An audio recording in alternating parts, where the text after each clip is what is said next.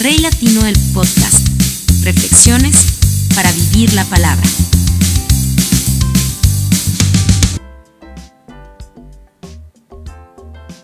¿Qué tal amigos? Bienvenidos al podcast. Yo soy Rey Tapias, el Rey Latino, y es un placer de verdad estar con ustedes en esta oportunidad desde un lugar diferente.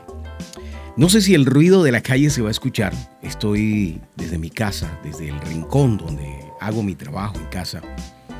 Y lo he estado tratando de adecuar para poder llevar estos mensajes hasta ustedes. Seguir grabando el podcast, no importa si estoy de vacaciones, si estoy de descanso, poder seguir trabajando en esto que Dios me ha enviado, ha enviado a mi corazón, ha colocado en mi corazón como un trabajo, como una carga que es entregar mensajes como un mensajero de parte de Él para quien quiera escuchar, para quien esté dispuesto a escuchar. Y voy a ir directo al punto en el mensaje de hoy en este podcast, no sin antes agradecer a los miles de personas que se han sumado a YouTube, de las cientos de personas que se han sumado a Facebook y las que se van a seguir sumando. Yo declaro sobre ustedes bendiciones en el nombre de Jesús. Mateo 8:24 dice, y de pronto se desató una gran tormenta en el mar, de modo que las olas cubrían la barca, pero Jesús estaba dormido. En Lucas 8:23 dice, pero mientras ellos navegaban, él se durmió y una violenta tempestad descendió sobre el lago y comenzaron a eh, anegarse y corrían peligro. Una tormenta siempre avisa, una tormenta no sale de repente. Pero la Biblia nos enseña que para las tormentas no hay un tiempo propicio. En cualquier momento una vida llena de calma se puede convertir en una vida llena de tormentas. En ese orden de ideas, ¿te has puesto a pensar para qué sirven las tormentas? ¿Qué son las tormentas? ¿Con qué objetivo Dios creó las tormentas o las permite? Porque para los que viven en la Florida, las tormentas significan caos. Y para todas y una de las personas, todas y cada una de las personas que viven en el Caribe, República Dominicana, Cuba, Haití ha sufrido, Venezuela ha sufrido, incluso por estos días Colombia está sufriendo tormentas. México y Centroamérica han sido golpeadas fuertemente por tormentas. ¿Cuál es la, razón geográfica, la razón física para que existan tormentas? Las tormentas se definen de la siguiente manera. Una tormenta es un fenómeno meteorológico asociado al desarrollo vertical de nubosidad acompañado de descargas eléctricas o rayos y habitualmente precipitación y rachas de viento intensas en superficie. Las descargas eléctricas pueden ser nube-nube o nube-tierra y nube-ionosfera aunque científicamente se define como una tormenta aquella nube capaz de producir un trueno o rayo audible. También se denominan tormentas en general a los fenómenos atmosféricos violentos que en la superficie de la Tierra están asociados a lluvia, hielo, granizo, electricidad, nieve o vientos fuertes que pueden transportar partículas en suspensión como la tormenta de arena o incluso pequeños objetos o seres vivos. Estuve viendo documentales de tormentas hace algún tiempo. Incluso investigué acerca de la tormenta perfecta y de la confluencia de todo lo que tiene que ver esto con los ciclones y el daño tan terrible que hacen en, un cinturón que existe en el centro de los Estados Unidos, que viene desde el Golfo de México y que sube cuando se encuentra con los vientos de las rocallosas. Provoca desastres. No todos llegan a la máxima categoría, pero la mayoría de ellos son tan agresivos que ocasionan grandes daños. Una tormenta en tu vida puede ser la pérdida de un ser querido, la pérdida de tu negocio, la pérdida de la fe, que te llenes de depresión. Una tormenta perfecta es cuando todo te sale mal al comenzar el día y se acumulan incluso las cosas que ya te habían pasado mal el día anterior. Es la tormenta ideal que a lo mejor ni siquiera tú te dabas cuenta que estaba formándose. Y cuando la sientes sobre ti, dices, esto me cayó de repente. Pero hay beneficios en la tormenta. Y ni siquiera te voy a hablar de los beneficios de tu tormenta. voy a hablar de los beneficios de la tormenta real. El primer beneficio de las tormentas es que llevan aguas a zonas que las necesitan. Las tormentas tropicales traen grandes precipitaciones de agua, por lo que son buenísimas para acabar con las sequías. Por eso, en zonas áridas como en el suroeste y noroeste de Estados Unidos, estas tormentas realmente no caen tan mal. Segundo, combaten las bacterias y la marea roja. Conforme eh, los huracanes se mueven a través del océano, agitan el contenido de las aguas con los vientos y las olas que provocan. Esto ayuda a romper o desaparecer las manchas de bacterias que se acumulan en el agua que más tarde podrían convertirse en marea roja. Proporcionan un balance en, el, en la temperatura del mundo en promedio, a lo largo del año, el ecuador de la Tierra recibe más energía del Sol que cualquier otra latitud. Esta radiación calienta la temperatura del océano, que a su vez calienta el aire encima de él. Por eso, para repartir este calor en todo el planeta, la Tierra se auxilia de los huracanes que ayudan a equilibrar la temperatura entre los polos y el ecuador. Háblame de casualidades. Esto no es una casualidad.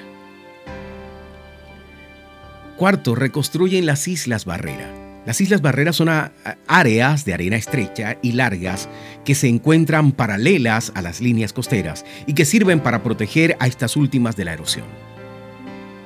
Y por último, ayudan a florecer la vida silvestre. Otro beneficio de los huracanes es que podrían hacer que crezcan plantas en zonas lejanas y es que cuando tocan tierra hacen que las esporas y semillas vuelen al interior de la tierra mucho más lejos de lo que normalmente llegan. Una tormenta puede hacer muchas cosas buenas por la tierra. Lo que pasa es que cuando nosotros estamos atravesando nuestras tormentas personales, nunca vamos a encontrar lo bueno. Solo nos vamos a dar cuenta de ello después. Por eso es tan importante que las tormentas sean afrontadas en fe. Cuando Jesús se levanta por los gritos de los apóstoles que estaban desesperados porque muchos de ellos no estaban acostumbrados a vivir las tormentas montados en una barca, porque si lo recuerdan, pescadores no eran todos. Los pescadores me imagino que estaban tranquilos, entre comillas. Aún así, sabiendo la magnitud de la tormenta, a lo mejor estaban preocupados. Pero realmente el único que sabía lo que, lo que estaba sucediendo, el único que estaba realmente al control de la situación era Dios. Era Jesús. Y ellos, al no tener el control, estaban llenos de pánico. ¿Qué es lo principal que debes tener en medio de la tormenta? Lo que no puedes perder es la fe. Tan sencillo como eso. Porque cuando pierdes la fe, pierdes la perspectiva de que el que está al control de tu vida no eres tú. Es Dios. Y que de cualquier situación Él puede sacarte si mantienes la fe.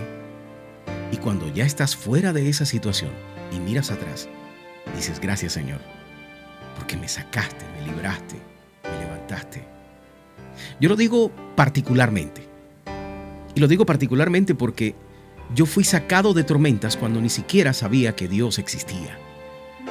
Y lo digo así porque a pesar de que fui católico, fui mormón, fui evangélico y tuve una cantidad de religiones, mientras crecía, porque mis padres andaban en eso en ese momento, tratando de conectarse con Dios pero no sabían cómo, caímos en muchas religiones y en ese orden de ideas todas las religiones para mí eran lo mismo, era una cantidad absurda de acciones que no me acercaban ni me conectaban a nada. Yo era totalmente terrenal, era totalmente eh, aferrado a las cosas científicas y que se pudieran tocar, pero nada de lo que no pudiera ver para mí era real.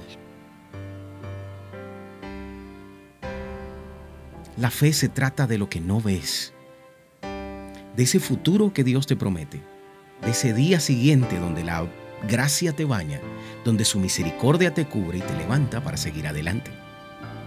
De esa fe dependemos en medio de la tormenta. Es lo único que no podemos perder.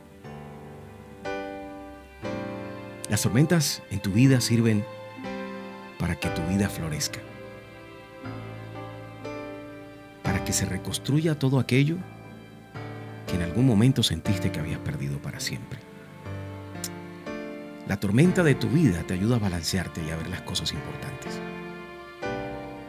¿Quiénes son tus amigos el día del accidente que van a visitarte al hospital? ¿Quiénes son tus amigos en ese momento triste y gris cuando te dejó tu pareja o entraste en divorcio o peor aún, te hallaron en pecado eh, con otra persona? ¿Quién fue el amigo que te abrazó y te dio una palabra para levantarte? Esa tormenta te ayudó a balancear tu vida. Esas tormentas de tu vida también te ayudan a apartar las mareas rojas de algas. Estoy hablando de todo pensamiento y acto que cuando tienes los bolsillos llenos, estás lleno de felicidad, estás en familia, empiezas a hacer porque sientes que puedes y empiezas a prometer cosas que nunca vas a cumplir y empiezas a malgastar el dinero, a malgastar el tiempo, a malgastar tu vida. Dejas de estudiar, dejas de emprender, dejas de soñar, dejas de avanzar. Cuando dejas de hacer todo eso y entras en esa cotidianidad absurda de esa zona de confort, tu vida cambia para mal tu vida se enfría, incluso tu vida espiritual.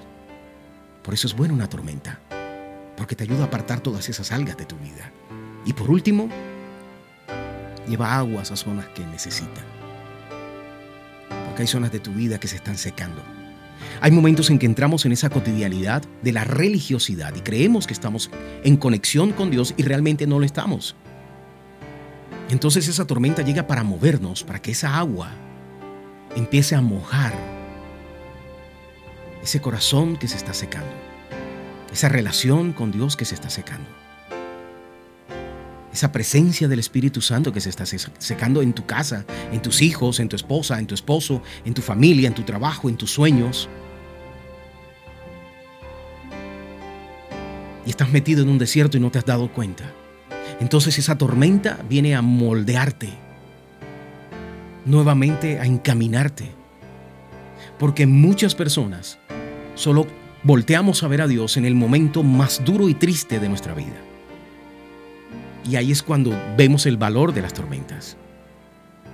Porque nos regresa a la relación primaria de la puerta cerrada y la rodilla en tierra. Podemos ser muy buenos ayudando a la gente, podemos ser muy buenos predicando la palabra, podemos ser muy buenos incluso sirviendo dentro de nuestras iglesias. Pero ¿de qué te sirve meterte en un modelo de acción donde tu relación primaria, lo que debe llenarte día a día, se está secando? Que es la relación que debes tener con tu Padre, con el que te envía, con el que te llena, con el que pone palabra en tu boca. Si no oras, si no doblas la rodilla, si no te empoderas a través del Espíritu Santo de Dios, tus oraciones serán palabras repetidas y huecas. Está escrito. Porque tu corazón no está conectado con Él, te conviertes en un hipócrita. Te conviertes en un fariseo, lleno de religiosidad, pero sin amor. Entonces viene la tormenta y arremete con sus vientos fuertes en tu vida y te recuerda que lo más importante para cualquier persona que dice creer en Dios es que su fe no puede fallar y esa fe solo se alimenta por el oír la palabra de Dios, por orar y conectarse con su Espíritu Santo y por permanecer a los pies del Señor. ¿Ves que no es inútil el problema? ¿Ves que no es inútil la tormenta? Si sirven las tormentas y a Dios le funcionan. La próxima vez que estés atravesando una tormenta, aférrate a tu fe y verás que Jesucristo se levanta y le ordena a la tormenta que se calme y llegarás a buen puerto en la próxima tormenta y en la otra también. Gracias por escuchar el podcast. Dios te bendiga. Rey Latino el podcast Reflexiones para vivir la palabra.